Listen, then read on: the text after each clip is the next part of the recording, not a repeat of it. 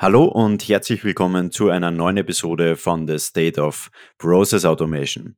Mein Name ist Christoph Bacher und es freut mich, dass du heute wieder mit dabei bist.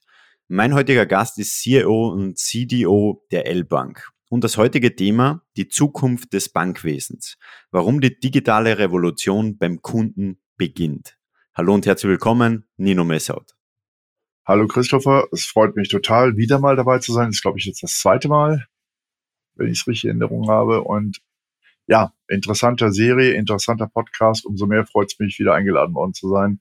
Und speziell zu dem Thema Financial Industry Deutschland. Wo kann, wo muss man sich verändern? Bevor wir in das heutige Gespräch starten und du das erste Mal hier mit dabei bist oder bereits viele Learnings aus den letzten Gesprächen mitnehmen konntest, dann habe ich eine kleine Bitte an dich. Nimm dir eine Sekunde Zeit und klicke auf den Folgen-Button denn so gehst du sicher, dass du auch zukünftig keine weitere Folge verpassen wirst. Und es würde mir extrem viel bedeuten, wenn du diese Folge oder den Podcast mit einer Kollegin oder einem Kollegen teilst. Denn so sorgst du dafür, dass noch mehr Personen von diesem Wissen profitieren und wir weiterhin viele spannende Formate für dich auf die Beine stellen können. Und nun zum heutigen Gespräch. Nino, es ist tatsächlich das dritte Mal heute schon. Das heißt, alle, alle guten Dinge sind drei, sagt man ja. Freut mich auf jeden Fall, dass du dir wieder Zeit genommen hast. Und wir haben ja heute ein spannendes Thema vor uns. Bevor wir darüber sprechen, erzähl mal. Ich habe jetzt gesagt, du bist CEO und CDO der L-Bank. Was machst du da genau? Die L-Bank ist die Landesförderbank Baden-Württembergs. Insofern als Förderbank hat sie den Auftrag, Wirtschaft als auch Privathaushalte, Corona-Hilfen als Stichwort oder Finanzhilfen für Energiekostenzuschüsse, solche Dinge zu entwickeln oder mitzuentwickeln und vor allen Dingen dann zu den Endkonsumenten zu tragen. Das heißt, wir haben eine ganze Reihe von Förderanträgen, angefangen von der Solarkraftförderung bis hin über Kindergeld und was es da nicht alles gibt, die möglichst unbürokratisch den Bürgerinnen und Bürgern zur Verfügung gestellt werden sollen. Förderbanken gibt es halt in jedem Bundesland und wir haben halt den Anspruch, dass wir Europas beste digitale Förderbank werden wollen. Das ist definitiv eine spannende Vision und wir werden auch gleich darüber sprechen. Für mich wäre auch nochmal spannend, du bist ja jetzt seit ein paar Monaten mittlerweile schon wieder bei der L-Bank mit dabei oder schon länger? Ja, also jetzt über ein Jahr, ja, also ein Jahr, fast schon anderthalb Jahre, glaube ich. Okay, die, die Zeit vergeht dann über eineinhalb Jahre schon. Und deswegen erzähl gerne mal. Jetzt bist du eineinhalb Jahre dabei und du warst ja davor nicht im Bankwesen. Für mich wäre spannend auch mal so deine Gedanken zu verstehen. Warum hast du dich entschieden? Du warst damals bei Barry W. Miller. Warum bist du quasi von dieser Branche zum Bankwesen gewechselt? Was waren das so deine Gedanken? Naja, ich habe ja bis jetzt unterschiedlichste Branchen durchlaufen und ich finde einfach das wertvoll, den Blick von draußen mitzubekommen. Ich bin bei der L-Bank eben, weil ich kein Banker bin. Ich hatte sehr offene Gespräche mit dem Vorstand, wo wir uns darüber unterhalten haben, wo steht die Bank heute, wo will man eigentlich eine Bank hinentwickeln. Und ich glaube, mit dem Input und mit dem, was ich in meinem Leben bis jetzt so an Transformationen in unterschiedlichen Branchen vorangetrieben habe, glaube ich, bringe ich ganz gute Ideen und den Blick eben von draußen mit, was machen andere. Man muss ja gar nicht immer das Rad neu erfinden, aber man sollte auch mal den Blick über den Tellerrand werfen. Und nur sich innerhalb einer Industrie oder einer Branche zu bewegen, birgt halt das Risiko, dass einem frische Impulse von außen einfach fehlen. Nachdem wir dann intensive Gespräche geführt haben und ich dann meine Vision präsentiert habe, wie muss eigentlich eine Bank 4.0 aussehen, aus Kundensicht, und zwar der Kunde von draußen, den die meisten Banken, glaube ich, völlig vergessen haben, dass es den überhaupt gibt. Also wenn ich an meine eigene Hausbank denke, kann ich das nur unterstreichen. Als auch der interne Kunde, sprich der Mitarbeiter. Also eine Bank zu entwickeln, die beiden Seiten gerecht wird, das war der Anspruch oder ist immer noch der Anspruch und daran arbeiten wir halt Tag für Tag sehr intensiv. Der Unterschied vielleicht zu anderen Positionen, die ich vorher hatte, bei der L-Bank zieht der Vorstand als auch der Risikoausschuss als auch der Verwaltungsrat komplett mit. Und das ist vielleicht etwas, was ich in der Ausprägung vorher auch noch nicht erlebt habe. Also ich habe bis jetzt in diesen besagten anderthalb Jahren kein einziges Mal erlebt, dass ich gesagt habe, aufgrund der Strategie, die wir im Vorfeld entwickelt haben, wären jetzt folgende Schritte notwendig, wo dann der Vorstand gesagt hätte, nee, machen wir nicht oder so. Also insofern, dass das Miteinander ist, glaube ich, auch der Garant dafür, dass wir es hinkriegen. Und was verstehst du genau unter Bank 4.0? Was stellst du da hier konkret vor? Ich stelle mir halt vor, dass ich als Kunde 24-7 Zugriff habe auf sämtliche Bankservices. Das würden jetzt vielleicht der eine oder andere sagen, ja, kann meine Banking-App auch. Nee, wir denken aber da ein ganzes Stück weiter. Also beispielsweise möchte ich gern, dass der Kunde über Push-Nachrichten aktiv informiert wird, was gerade mit seinem Antrag passiert. Welche Stufe durchlaufen worden ist. Ist er positiv bewilligt worden? Gibt es noch irgendwelche Dinge, die getan werden müssen? Ich möchte eigentlich, dass der Endverbraucher so wenig wie möglich Arbeit hat. Wir haben für diesen Fall zum Beispiel mit künstlicher Intelligenz es so gestaltet, dass der Verbraucher sagen kann, einen 30-seitigen Förderantrag verstehe ich nicht wirklich. Sag mir mal die drei oder fünf oder zehn oder was auch immer wichtigsten Punkte in diesem Förderantrag. Dann beantwortet das die KI in Echtzeit. Oder passt der Förderantrag A zusammen mit dem Förderantrag D, weil da manchmal auch Abhängigkeiten zueinander existieren? Dann beantwortet das die KI. Ich bin zum Beispiel kein Freund davon, dass ich bei einer Bank, bei einer Behörde, bei einer Firma anrufe und ich habe diese aus den 80er Jahren stammenden Sprachcomputer, die dann sagen, drücken Sie eins, wenn Sie das wollen, drücken Sie zwei, wenn Sie jenes wollen, drücken Sie fünf, wenn Sie jenes wollen. Mir schwebt vor, dass wir das über KI gestalten. Also, dass die KI sich mit dem Kunden unterhält. Da gibt es auch Systeme, die man äh, entsprechend clever zusammenschrauben kann, um solche Services zu erreichen. Also, dass ein Dialog stattfindet zwischen KI und Endkonsument. Die KI, sobald sie nicht mehr weiter weiß und eine Frage nicht beantworten kann, an einen Sachbearbeiter durchstellt, der aber schon sieht auf seinem Monitor, was alles beantwortet worden ist oder was noch nicht beantwortet worden ist. Mir geht es darum, dass wir bestmögliches Service intern und extern anbieten und entsprechend auch zusammenbringen. Am Ende des Tages geht es mir darum, dass wir medienbruchfrei mit den Endkunden intern als auch extern zusammenarbeiten. Und Du hast jetzt angesprochen, dass gerade weil du kein Banker bist, es spannend war, deinen Blick mal ins Bankwesen zu bringen, weil du natürlich komplett unvoreingenommen auf die Dinge blicken kannst, die gerade schon bestehen. Erzähl gerne mal. Jetzt bist du quasi reingekommen bei der L-Bank. Welche Situation hast du da vorgefunden und was ist dir da vielleicht aufgefallen? Naja, was, was mir in ganz vielen anderen Unternehmen und Industrien auch aufgefallen ist, dass sich halt in diesem Mikrokosmos Bank die Bank eigentlich selbst nicht weiterentwickelt oder auch weiterentwickelt hat, sowohl technologisch als auch von den Services. Das geht halt sehr behäbig und das ist, glaube ich, auch ein Merkmal der Finanzindustrie in Deutschland insgesamt. Wenn man sich jetzt mal andere Länder ansieht, das beste Beispiel ist Ukraine, die gerade zurückgebombt wird in die Steinzeit. Da war zum Beispiel das Bankkonto gleichzeitig der Schlüssel zur elektronischen Patientenakte. Also da wurden viel, viel mehr Mehrwertservices um das Bankkonto herum gebaut. In Deutschland ist man mehr damit beschäftigt, dass man glaubt, man hat eine Banking-App und ist damit schon State of the Art im Service-Himmel angekommen, aber dem ist leider nicht so. Und ich bin auch über die Verbände halt mit vielen anderen Banken im Austausch und kann halt nur feststellen, dass an vielen Stellen Banken noch in den 80er, 90ern hängen geblieben sind. Also sowohl technologisch als auch was die Prozesse betrifft es gibt Banken, die auch noch Großrechner haben. Also äh, auch das gibt es noch. Insofern, ja, glaube ich, gibt es da noch in der Industrie eine ganze Menge zu tun. Und am Ende des Tages geht es darum, glaube ich, und das wird auch der Gewinner sein. Man muss ja mal unterscheiden. Förderbanken ist ja nochmal was anderes als die Geschäftsbanken, die mit den unterschiedlichsten Logos. Und die stehen halt in einem harten Wettbewerb zueinander. Aber der Wettbewerb wird aus meiner Sicht heute entschieden über Services und über Mehrwerte. Da kann ich ruhig ein halbes Prozent teurer sein in dem Kredit. Aber wenn ich einen erstklassigen Service habe, werden, bin ich mir sehr sicher, die Menschen eher für das Unternehmen entscheiden, was diesen erstklassigen Service hat, als wo sie einen halben Prozentpunkt mehr zahlen müssen. Ja. Und Du hast ja zu Beginn eben deine Vision beschrieben, Bank 4.0. Jetzt hast du gerade erzählt, wo stehen wir gerade? Und dazwischen ist natürlich noch eine große Lücke und ein gutes Stück Arbeit. Was hast du dir da vorgenommen, so als erster Schritt, um quasi die digitale Transformation, die generelle Transformation der Bank genau in diese Richtung jetzt mal zu bewegen? Na, das fängt an, dass wir jetzt halt eine Plattform einziehen wollen, die halt nahtlos interne Mitarbeiter mit den Endkunden verbindet. Das heißt, dass über direkte Echtzeitnachrichten beispielsweise die Kommunikation stattfindet. Dass ein Kunde einen Antrag nicht mehr ausfüllen muss, ausdrucken muss, unterschreiben muss und zu uns sendet, sondern dass das halt komplett elektronisch passiert, auch mit einer sogenannten qualifizierten elektronischen Signatur, dass wir also wirklich wissen, ja, das ist der. An vielen Stellen ist es heute so, dass Menschen mit ihrem Antrag zu einer Geschäftsbank gehen, die faxt den dann zur entsprechenden Förderbank. Ich glaube, die Zeiten sollten wir deutlich schnell hinter uns lassen.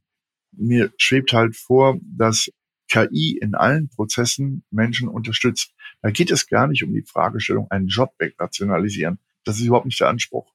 Der Anspruch ist, dass KI hilft, dass Menschen sich auf die wesentlichen Dinge fokussieren können und konzentrieren können. Eine KI kann halt 5000 Menschen parallel bedienen, das kriegen wir nicht hin. Und insofern schwebt mir schon vor, wir haben einen Plan entwickelt, wie wir in ganz signifikante Schritte machen in 2024, wo wir schon deutlich stärker digitale Prozesse innerhalb der Bank haben. Und angefangen von einer digitalen Beschaffung, wo wir wirklich viele, viele Dinge automatisieren können, um die Menschen dahingehend zu entlasten, wo wir es brauchen, dass KI Kaufverträge zum Beispiel schon mal vorprüft, nicht darauf eine Entscheidung fällt, aber schon mal dem Anwalt dann sagt, den wir, die wir auch intern haben, an der Stelle habe ich was gefunden. All dieses ganze Konglomerat an Services und Produkten, damit fangen wir jetzt halt an und wollen Ende des Jahres, Beginn 2024 mit voller Breite und voller Mannschaftsstärke in diese Themen einsteigen, wissend, dass wir natürlich auch ein Tagesgeschäft haben, wissend, dass wir auch unvorbereitet Dinge tun müssen, weil es ein neues Förderprogramm seitens des Ministeriums jederzeit geben kann. Also müssen wir diese Kräfte, die wir da haben, sehr genau ausbalancieren. Und du hast jetzt ein paar Mal angesprochen, dass es wichtig ist, Services anzubieten, die der Kunde braucht. Wie wisst ihr denn, was der Kunde braucht? Indem man mit Kunden redet. Also ich halte das immer für den einfachsten Weg. Also ich stelle halt Leuten, also meine Lieblingsfrage, die ich halt Leuten stelle, ist, stell dir mal vor, wie der perfekte Prozess in einer perfekten Welt laufen müsste. Versuch gar nicht darüber nachzudenken, ob das technisch geht oder nicht geht. Ich hatte ja auch schon bei den US-Amerikanern da die Feststellung gemacht, dass Leute, wenn sie wirklich anfangen, mal rumzuspinnen, und ich fordere die auch im positivsten Sinne auf, rumzuspinnen, dann haben die halt gesagt, naja, wir wollen in die Maus reinsprechen, dann soll der Rest so funktionieren. Gut, es war dann nicht die Maus, es war dann das Handy, aber ich glaube, wir kommen nur weiter, wenn wir Leute fragen, wie sie sich das wünschen. Oder wenn wir uns mal selbst fragen, wie würden wir uns den perfekten, ich sage jetzt mal irgendein Beispiel, Kreditantragsprozess vorstellen. Kein Mensch will einen x-seitigen Antrag für einen Kredit ausfüllen, um am Ende mitgeteilt zu bekommen, man ist nicht qualifiziert. Also warum stellen wir die Qualifizierungsfrage nicht an den Anfang? Warum kann ich das System, das Ausfüllen des Antrags so weit unterstützen, dass ich nur noch minimalste Eingaben machen muss? Das sind ganz simple, einfache Fragen, die aber unglaublich darauf einzahlen, was für einen Kundennutzen ein System bringt. Und es gibt ja auch oft Situationen, wo man sagt, okay, passt, du hast jetzt quasi diesen aktiven Weg beschrieben, dass man Kunden heraussucht und sagt, hey, lieber Kunde, beschreib mal, was du eigentlich gerne hättest, wie so der perfekte Prozess oder Ablauf aussehen sollte. Auf der anderen Seite sammelt man natürlich auch laufend kritisches Feedback von Kunden ein. Gab es auch so Feedback, wo du sagst, das hat dich wirklich überrascht oder geprägt und basierend auf diesem Feedback habt ihr auch weitere interne Verbesserungen vorgenommen? Ja, es gab tatsächlich ein echtes Beispiel, was auch wirklich passiert ist. Die Bank hat ja ihren Hauptsitz in Karlsruhe. Ich bin bekennender Kölner, also in demzufolge wohne ich nicht in Karlsruhe oder wenn dann halt vier Tage die Woche. Und ich brauchte ein rezeptpflichtiges Medikament. Und bin dann halt zu der Apotheke direkt um die Ecke der Bank gegangen und bin in diese Apotheke rein und habe der guten Frau erzählt, also habe einmal meinen Personalausweis hingelegt zum Nachweis, dass ich aus Köln komme habe meine Visitenkarte hingelegt zum Nachweis, dass ich um die Ecke arbeite und wollte eigentlich den Deal machen, dass sie mir dieses Rezept oder rezeptpflichtige Medikament gibt und ich eine Woche später das Rezept nachliefere. Dann hat sie auf die Visitenkarte geguckt und hat dann super Reaktion zu mir gesagt, passen Sie auf, wir machen das unter der Bedingung, dass Sie mal dafür sorgen, dass irgendjemand in der Bank mit mir spricht. Seit Wochen hat sie versucht, Menschen in der Bank zu erreichen, via E-Mail, via Anruf etc., weil sie halt Fragen hatte zu einem Antrag. Und sie ist schlichtweg daran gescheitert. Und das zeigt relativ deutlich, woran es hapert. Und das ist ja nur eine Baustelle von ganz vielen. Und das ist jetzt auch nichts Exemplarisches für die L-Bank. Wir können jetzt sofort zum Telefon greifen. Gut, jetzt ist Samstag, aber wir könnten das Montag tun. Äh, zum Telefon greifen und versuchen mal irgendwo direkt durchzukommen, ohne dass das ein ellenlanger Prozess ist.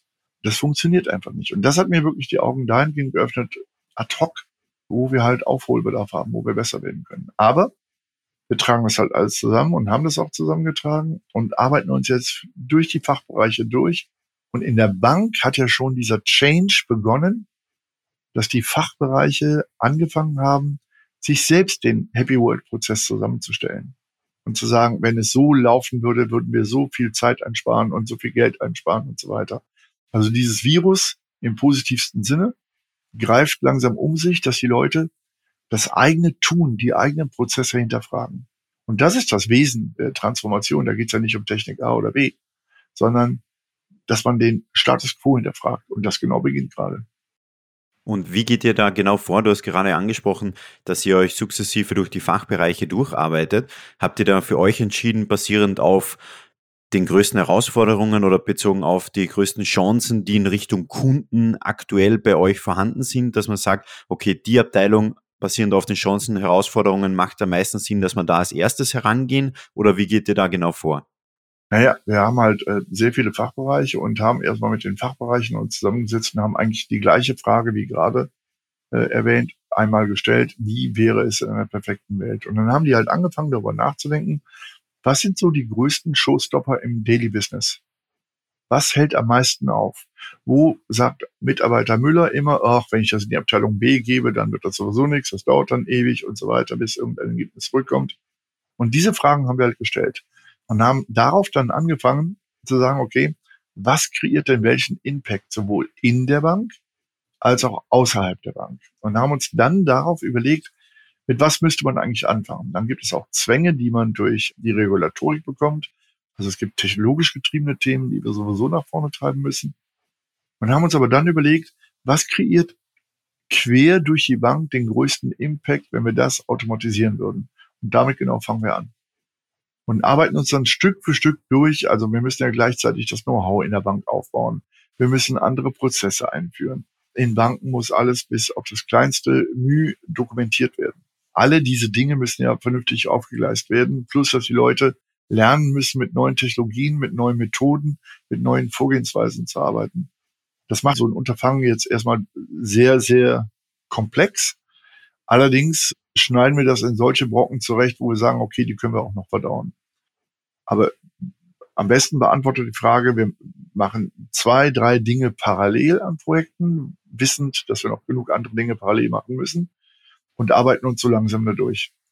Und das ist so wie beim Essen. Der Appetit kommt dann beim Essen. Mhm. Und was waren so die ein, zwei Brocken, die ihr euch jetzt als erstes vorgenommen habt? Also neben den es gibt ein regulatorisches Thema, was wir dringend lösen müssen. Das nennt sich CMDB, was wir einmal wirklich vernünftig aufsetzen müssen, in der Form aufsetzen müssen, dass wir daraus einen kontinuierlichen Prozess haben, wie man mit dem Thema CMDB umgeht. Dann ganz vorne dabei ist das Thema digitale Beschaffung. Dann haben wir ein Thema, das nennt sich bei uns L-Office, wo wir sehr, sehr, sehr, sehr viele Dokumente haben, angefangen vom Reiseantrag über Zutrittskartenausstellung und wie es alles heißt wo wir sagen, okay, das ist ein komplett manueller Prozess, den wollen wir komplett durchdigitalisieren, end-to-end. Also da muss niemand mehr was ausdrucken oder freigeben im Sinne von mit einer Unterschrift, sondern es soll komplett alles elektronisch erfolgen. Und dann haben wir halt HR als großes Thema zum Beispiel, wo wir sagen, okay, wir müssen den HR-Bereich auch mit Services und mit Applikationen versorgen, sodass die Arbeit dort noch besser werden kann. Und wenn diese Dinge dann funktionieren, dann kreiert das, wie gesagt, einen Impact in der Bank und dann nehmen wir uns die nächsten Themen an, wie neuer Kreditprozess. Da ist zum Beispiel der wichtige Punkt, neuer Kreditprozess. Wir gehen nicht hin und drehen die kleinen Schräubchen an einem Bestandsprozess, sondern auch da bauen wir einen Kreditprozess komplett neu, wie er in einer perfekten Welt sein müsste. Mhm. Und du hast ja zu Beginn schon mehrmals angesprochen, dass du dir vorstellst, dass das Thema KI so der Begleiter, der Assistent von jedem Mitarbeiter in den einzelnen Fachbereichen ist. Denkst du da, dass es Sinn macht, dass ihr zum Beispiel oder das Unternehmen selbst, also jedes andere Unternehmen zum Beispiel, selbst eine eigene KI entwickelt oder macht es da mehr Sinn, sich ein Partnerökosystem zum Beispiel aufzubauen, um da einfach gemeinsam an diesem Thema zu arbeiten? Also wir haben weder das Know-how, noch die Zeit, noch das Geld, etwas Eigenes zu entwickeln. Und ich glaube, zuallererst scheitert es mal am Know-how. Also KI ist ein irre, irre komplexes Thema und es gibt nur wenige Menschen, die das wirklich beherrschen. Und ChatGPT ist ein genialer Marketingfeldzug, aber ist halt auch KI betrachtet nur aus einem ganz kleinen Blickwinkel. Als Bank ist das ja immer so, dass man, dass man sehr stark der Regulatorik unterliegt und insofern mit amerikanisch dominierten Systemen zu arbeiten, wo man nicht weiß, wo die Daten liegen, wo man nicht weiß, wo die Herkunft von Informationen ist, ist für Banken als auch Versicherungen immer sehr, sehr schwierig. Glücklicherweise gibt es aber auch sehr, sehr, sehr leistungsstarke KI-Systeme, die in Deutschland entwickelt worden sind und die in Deutschland auch promotet werden. Und wir haben uns halt umgeguckt und haben dann den für uns passenden Partner auch gefunden, der halt eine KI hat, die wir auch ein Stück weit mitgestalten können. Wo wir also sagen können, ja, folgende Use Cases noch abgedeckt werden könnten, dann wäre das auch etwas, wo die meisten Banken etwas mit anfangen können. Und die Zusammenarbeit ist so gut, dass wir sagen können, ja, das funktioniert. Wir wollen halt die KI dazu einsetzen, auch da den internen, externen Kunden zu unterstützen. Also intern mache ich mal ein Beispiel Recherchen. Also ich habe so einen Crawler, dieser Crawler geht übers Internet und sammelt Tonnen von Informationen ein über die Firma XYZ. Wenn es zum Beispiel um ein Rating geht. Crawler gibt es seit den 80ern. Das ist jetzt auch nichts irgendwie, was neu erfunden worden ist. Was aber neu ist, ist, dass die Informationen, die so ein Crawler einsammelt, über eine KI analysiert werden. Und die KI dann auch vorausschauend sagen kann, wie sich das wahrscheinlich entwickeln wird. Das sind zum Beispiel Themen, die wir jetzt angehen und die wir jetzt einführen wollen. Und extern für den Kunden, dass die KI einfach den Kunden an die Hand nimmt und in jeglichem Prozess unterstützt. Mhm. Das heißt, ihr befindet euch gerade so bei der Vorbereitung, kann man sagen, und geht dann in die ersten Experimente, erste Proof of Concepts, wenn man so nennen kann, rein. Also wir haben die ersten Dinge bereits gebaut, fertig gebaut. Und haben das auch mit externen Partnern zusammen gemacht, weil, wie gesagt, wir keine KI-Spezialisten sind haben aber in sehr, sehr kurzer Zeit, mit sehr kurz meine ich kleiner gleich zwei Tage, zum Beispiel eine KI implementieren können. Erstmal reine technologische Implementierung. Dann geht es natürlich darum, dass das System lernt und trainiert wird. Das dauert dann ein bisschen länger. Aber im Vergleich zu sonstigen Entwicklungen halt in einer sehr, sehr kurzen Zeit hat man Ergebnisse gehabt. Wir haben diese KI sogar mit den verschiedensten Dialekten konfrontiert und eine KI, die auch Schwäbisch kann, ist ganz weit vorne.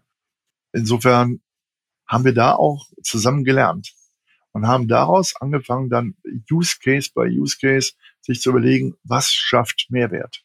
Mhm. Wir entwickeln nicht Dinge, weil wir es technologisch können, sondern wir entwickeln nur Dinge, die auch einen Mehrwert produzieren. Und das ist ein ganz wichtiges Credo für die IT der L-Bank. Und lass uns da nochmal so ein bisschen rauszoomen und generell auf das Thema KI blicken. Wo siehst du sei es jetzt im Bankwesen oder generell gesehen für die Arbeitswelt, jetzt Chancen und vielleicht auch das ein oder andere Risiko beim Thema KI? Ich glaube, wir stehen an der Schwelle der vierten Evolutionsstufe oder Revolutionsstufe, egal wie wir es nennen wollen. KI hat gerade gezeigt, zu was KI wirklich fähig ist. Und ich habe heute Morgen im Internet ein paar Artikel in der Zeitung gelesen und da steht mittlerweile schon kleingedruckt drunter, dieser Artikel wurde mittels KI geschrieben. Also wir stehen gerade erst am Anfang, was KI, glaube ich, kann. Und wenn ich jetzt mal so sehe, was bei ein paar großen Healthcare-Providern momentan passiert ist, dass KI also Hunderttausende von MRT-Aufnahmen scannt nach Karzinomen oder nach ähnlichen Dingen, wo ich sage, kein Arzt kann das in der Geschwindigkeit. Und die KI fällt ja da nicht eine Entscheidung, du bist karzinomfrei, ja oder nein, sondern die KI sagt ja nur dem Arzt, der nachgelagert ist, hier, da ist etwas, könnte was sein, guck mal da drauf. Also wir überlassen der KI ja nicht die Entscheidung an der Stelle.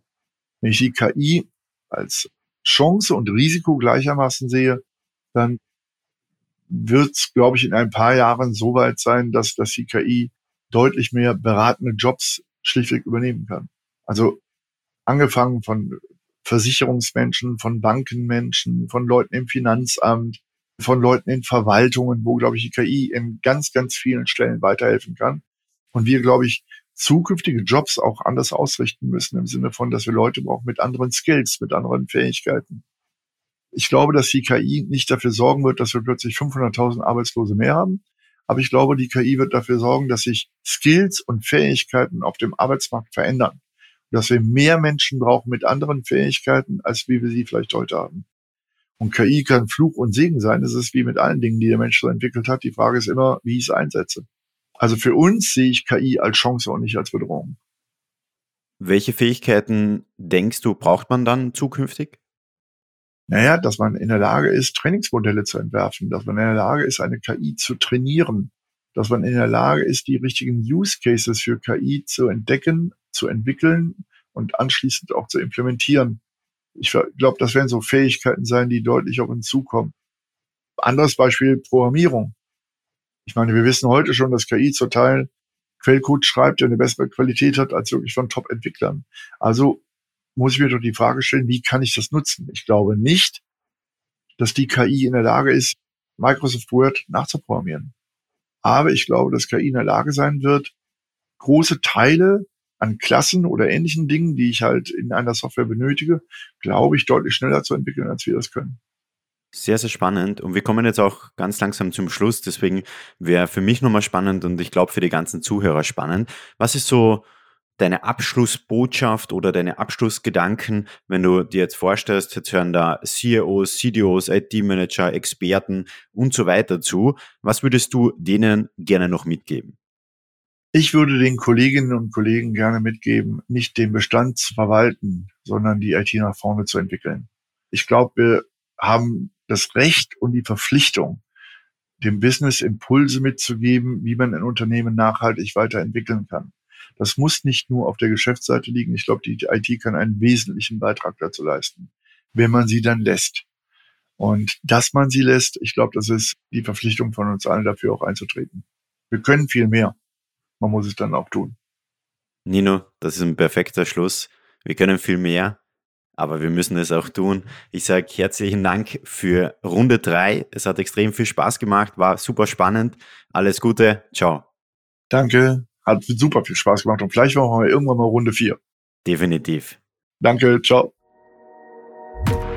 Das war wieder eine Folge von The State of Process Automation.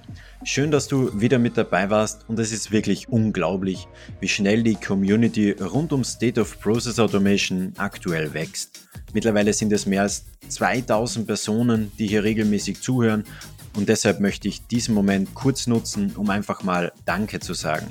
Danke, dass du dir diese Folge angehört hast. Danke, dass du vielleicht schon länger mit dabei bist. Und es würde mir extrem viel bedeuten, wenn du bereits das ein oder andere Learning aus den Gesprächen für dich mitnehmen konntest, dass du diese Folge oder den Podcast mit einem Kollegen oder einem Freund oder Freundin teilst. Denn dadurch können noch mehr Personen von den Gesprächen profitieren und deshalb sage ich jetzt schon mal vielen Dank dafür.